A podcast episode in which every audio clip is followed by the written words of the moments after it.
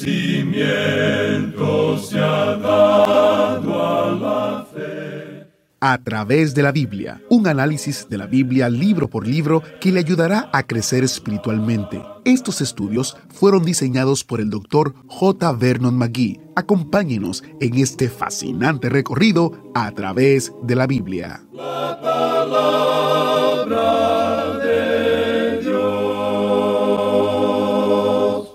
¿Cómo sabe que la Biblia es la palabra de Dios? Si alguien le preguntara, ¿qué prueba daría de que la Biblia es verdadera? Bienvenidos a través de la Biblia, el programa donde conocemos a Dios en su palabra. Soy su anfitrión, Heiel Ortiz. El doctor Magui, autor de este estudio, no era ajeno a las preguntas sobre la validez de la Biblia. Una de sus respuestas más frecuentes fue la siguiente. Si hoy me preguntaran si tengo una sola prueba concluyente de que la Biblia es la palabra de Dios, ¿sabe qué sugeriría? Sugeriría la profecía cumplida. La profecía cumplida es la única prueba que no se puede eludir y la Biblia está llena de profecías cumplidas. Con esa respuesta en mente, abramos nuestras Biblias en el capítulo 11 de Daniel, donde encontraremos un gran ejemplo de profecía cumplida. De hecho, el doctor Magui lo llamaba un ejemplo milagroso de la profecía cumplida. Antes de entrar en el estudio de hoy, Recordemos que este año 2023 hemos estado celebrando la fidelidad de Dios, el 50 aniversario de a través de la Biblia en español. Como parte de la celebración, hicimos una entrevista especial con nuestro maestro Samuel Montoya, quien desde la primera transmisión en el año 1973 ha presentado la enseñanza del Dr. Magui, autor del estudio original en inglés. Este mes compartimos el audio de la entrevista para que conozca un poco al maestro Samuel Montoya personalmente y al ministerio de a través de la Biblia. La porción de la entrevista que compartimos hoy tiene que ver con la grabación del programa. Nuestro maestro Samuel Montoya contesta la siguiente pregunta. ¿Hubo algún guion o tema que impactara su grabación? Escuchemos. Bueno, hubo varias cosas. Ah, yo puedo decir que el doctor McGee fue un excelente maestro para mí especialmente. Había cosas en la escritura que yo había oído pero no había desarrollado. Y él tenía la facultad de desmenuzar todo en una forma tan clara que no quedaba otra opción que aprender lo que él decía, ¿verdad? Y fue un maestro excelente. Ah, hay, varias cosas que no, no puedo poner mi, mi, mi, mano en un punto específico, pero sí uh, aprendí muchas cosas. Por ejemplo, la predestinación que Dios hizo de nosotros los creyentes, cómo es que eso opera. Y entonces uh, nos llevó en el estudio de Efesios que dice que uh, Él nos escogió en el amado conforme a su voluntad. Y no dice más, dice, ¿Por qué lo hizo? Él no nos dice, tal vez cuando lleguemos al cielo nos va a decir por esto y esto. Ahora hay mucha gente que saca conclusiones de que la inmensa sabiduría de Dios, no, él sabía que eh, en tal fecha yo iba a nacer y a la tal edad me iba a llamar. Y es cierto, Dios sabe todo eso, pero esa no es la razón por la cual simplemente, como dice el apóstol Pablo, por su voluntad. Él quiso hacerlo. Él lo escogió a usted, Él escogió a usted, Él escogió a, a, los oyentes que nos escuchan, que son salvos, y me escogió a mí. Merecimiento de ninguna clase. Simplemente Dios quiso usarme, me atrajo hacia, hacia Él, y yo le recibí como mi Salvador personal, y la voluntad de Dios se cumplió.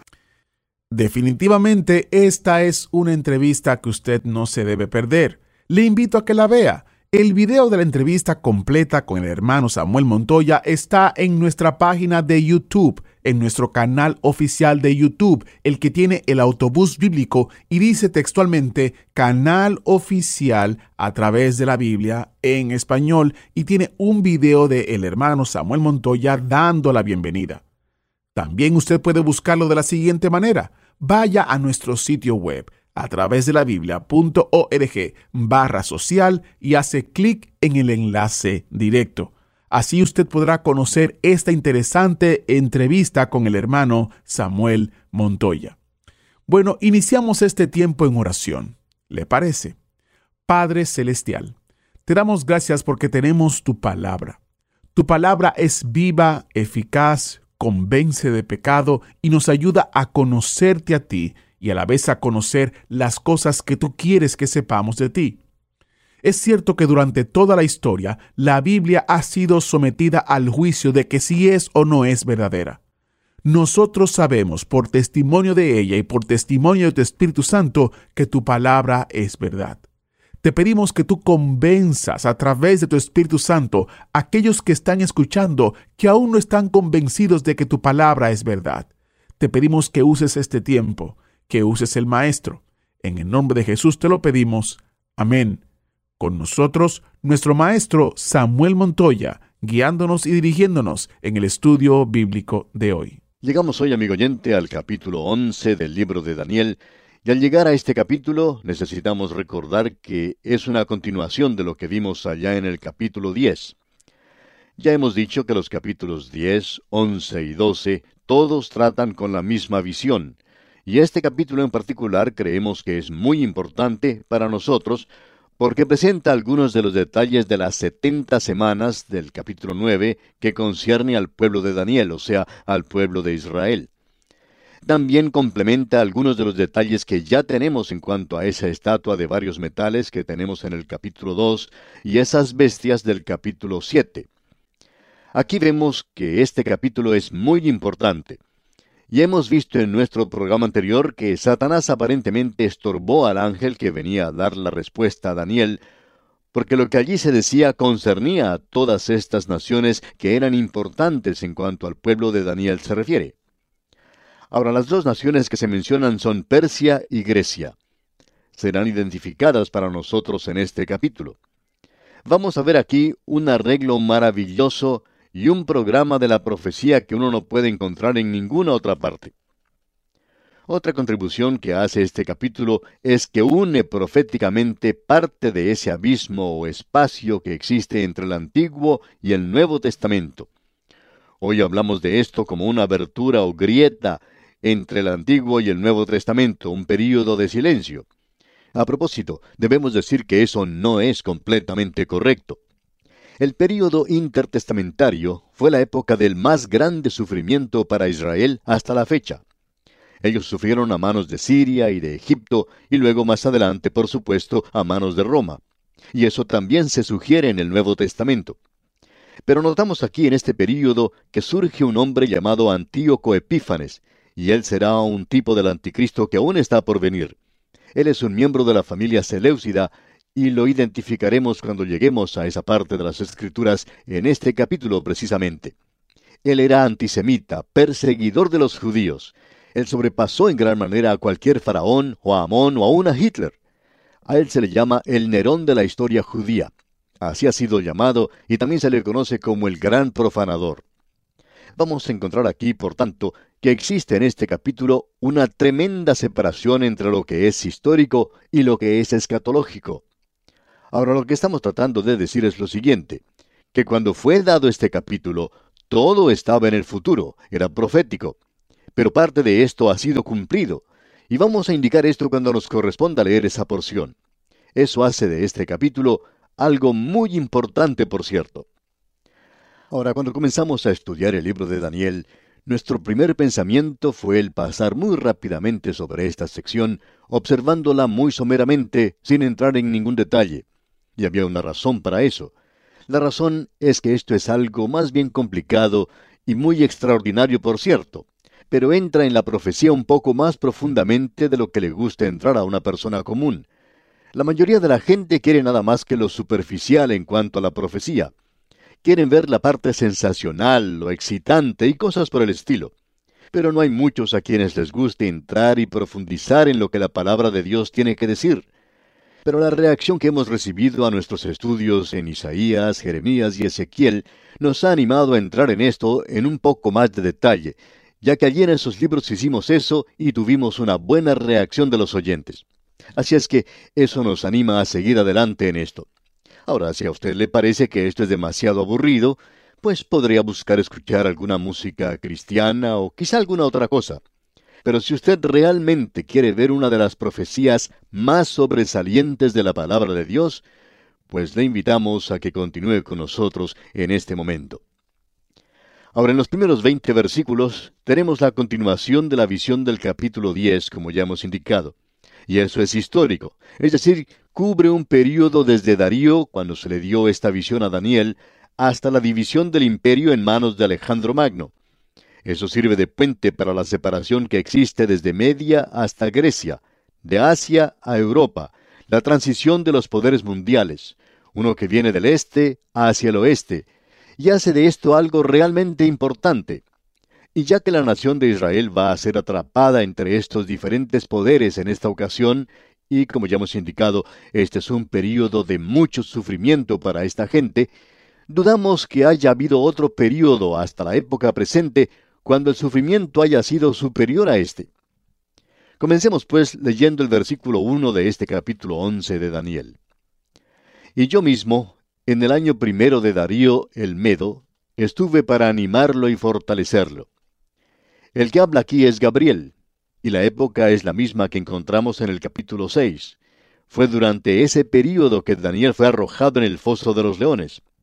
Darío trató en vano de librar a Daniel, y aún así él podía decir, el Dios tuyo, a quien tú continuamente sirves, él te libre.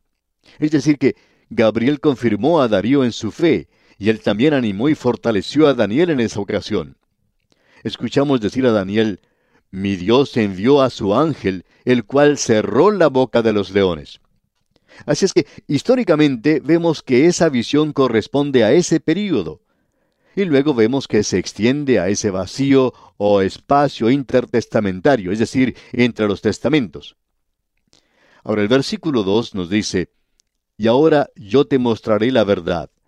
He aquí que aún habrá tres reyes en Persia, y el cuarto se hará de grandes riquezas más que todos ellos, y al hacerse fuerte con sus riquezas, levantará a todos contra el reino de Grecia. Creemos que desde aquí hasta el versículo 34 tenemos uno de los mejores ejemplos de la historia previamente escrita. Esta sección ha causado que el crítico destructivo demande una fecha posterior a la que realmente fue escrito este libro de Daniel. Aquí tenemos declaraciones directas y claras de la profecía que ya han sido cumplidas literalmente. Hoy sabemos que estamos hablando a dos grupos de gente, aquellos que son liberales en teología, hay muchos de ellos que escuchan este programa, y luego hay aquellos que son conservadores. Ahora no estamos tratando de cambiar a ningún liberal, pero no nos gusta en realidad que al liberal se le llame liberal. En realidad son personas con ideas mezquinas, ya sean teólogos o políticos es más bien divertido y a veces hasta enojoso, para decir verdad, el oír a alguno de estos llamados liberales en algunos de los gobiernos de hoy. La mayoría de ellos son millonarios. Ah, tienen programas maravillosos para ayudar a los pobres, pero ¿quiénes son los que pagan por eso? ¿Son ellos los que pagan por eso? Por supuesto que no. Somos nosotros los que pagamos por ese programa, nosotros, el pueblo promedio. Ellos tienen el programa más refinado y elaborado para aumentar nuestros impuestos. Pero los impuestos de ellos no se aumentan. Por eso decimos que no nos gusta en realidad la idea de que se les llame liberales. Alguien los ha llamado liberales de limosina. Y creemos que ese es un buen nombre. Hay algunos del mismo grupo entre los teólogos.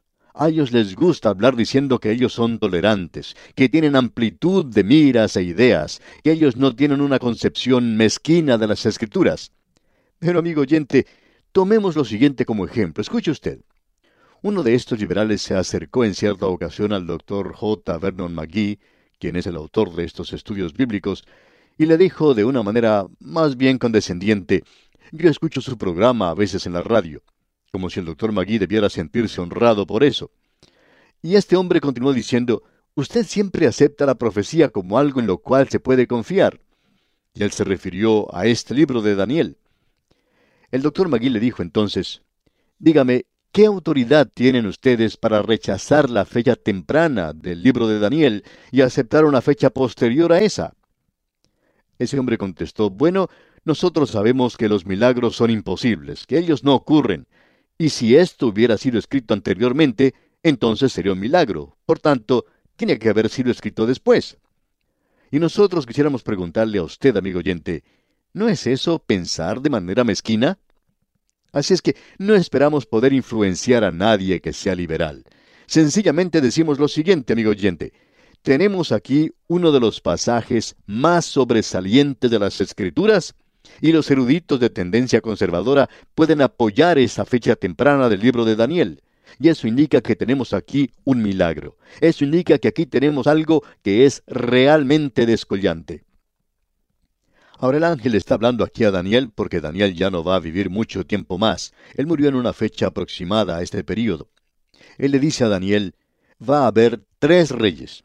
Luego vendrá otro rey. Habrá en total cuatro reyes. Y él dice, estos reyes serán grandes y fuertes. Bueno, después de Ciro, a quien se mencionó en el versículo 1 del capítulo 1, le seguirán cuatro reyes grandes de Persia. Nosotros los podemos identificar hoy a Cambises en el año 529 a.C., Zeus Merdis en el año 522 a.C., Darío en el año 521 a.C., y finalmente Jerjes IV quien fue el que invadió Grecia en los años 480 a.C. Él fue derrotado y nunca después de esto pudo continuar el dominio mundial de Media y Persia. Jerjes es el asuero, según creemos nosotros, que se menciona en el libro de Esther. Él era muy rico, como dice la profecía que era. Ahora, en el versículo 3 de este capítulo 11 de Daniel, leemos, Se levantará luego un rey valiente, el cual dominará con gran poder y hará su voluntad. Este rey valiente es Alejandro Magno. Llegó al poder en el año 335 a.C. en el imperio griego. Él conquistó a Persia y tuvo un dominio mundial. Luego continúa en el versículo 4, pero cuando se haya levantado, su reino será quebrantado y repartido hacia los cuatro vientos del cielo, no a sus descendientes, ni según el dominio con que él dominó, porque su reino será arrancado y será para otros fuera de ellos. Alejandro Magno fue un gobernante mundial. Probablemente fue el estratega militar más grande que se haya visto en este mundo, pero él falleció siendo un alcohólico en el año 323 a.C. Su propia posteridad no heredó su gran reino. Cuatro generales se dividieron el imperio en cuatro áreas geográficas sobre las cuales gobernaba cada uno. La división era la siguiente. Casándro se apoderó de Macedonia. Lisímaco tomó Asia Menor, lo que hoy es Turquía moderna. Seleuco tomó Siria y gran parte del Medio Oriente, y Ptolomeo tomó a Egipto. Así es como se dividieron estas cuatro familias. Ellos eventualmente llegaron a perder el reino. Lucharon entre ellos, y como veremos, ellos perdieron sus reinos cuando los romanos avanzaron hacia el este. Ahora, continuando con el versículo 5 de este capítulo 11 de Daniel, leemos, Y se hará fuerte el rey del sur, mas uno de sus príncipes será más fuerte que él, y se hará poderoso, su dominio será grande. Estamos ahora hablando aquí del reino del sur. Ahora, ¿del sur de dónde? ¿Del sur de Caracas? ¿De Bogotá? ¿De Quito? ¿De Buenos Aires? No, amigo oyente, cuando la Biblia habla del sur, siempre se refiere al sur de Palestina. Es al sur de lo que nosotros llamamos las tierras bíblicas. Es al sur de la nación de Israel. Cuando se menciona el norte, es al norte de la nación de Israel. El sur entonces aquí indicaría hacia Egipto, y Ptolomeo estaría allí en el sur. Y aquí se refiere a él como rey del sur. Y el que se menciona específicamente aquí es Ptolomeo Auletes. Y después de esto hubo un vacío en el informe histórico. Ahora en el versículo 6 continuamos.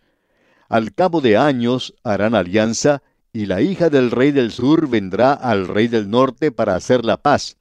Pero ella no podrá retener la fuerza de su brazo, ni permanecerá él, ni su brazo, porque será entregada a ella y los que la habían traído, asimismo su hijo, y los que estaban de parte de ella en aquel tiempo. El rey del norte se refiere al linaje de los Seleucidas. Este versículo nos lleva ahora al año 250 a.C. aproximadamente. Permítanos mostrarle algo de lo que ocurría en las cortes de aquel día, y esto es según la historia. Esto cumple esta profecía, y es algo bastante literal, digamos de paso. hubo una alianza que se formó entre dos familias guerreras.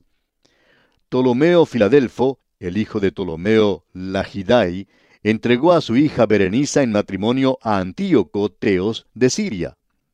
Este Antíoco ya estaba casado con Laodice, de quien él se había divorciado, y Ptolomeo Filadelfo había muerto. Luego Antíoco Teos volvió a tomar de nuevo a su primera esposa Laodice. Ella a su vez envenenó a Antíoco Teos y colocó en su lugar a su hijo Seleuco en el trono.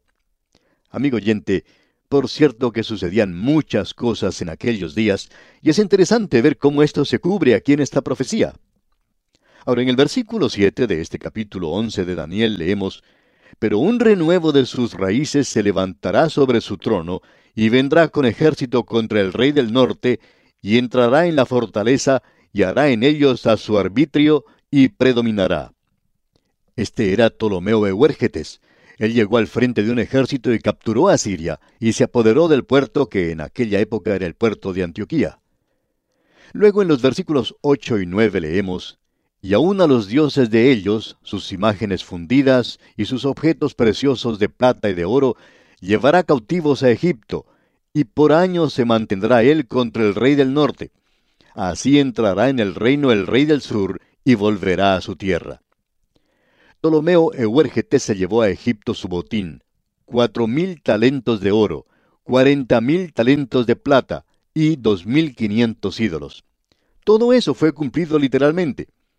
Luego en los versículos siguientes, los versículos 10 hasta el 13, leemos, Mas los hijos de aquel se airarán y reunirán multitud de grandes ejércitos, y vendrá apresuradamente e inundará y pasará delante, Luego volverá y llevará la guerra hasta su fortaleza.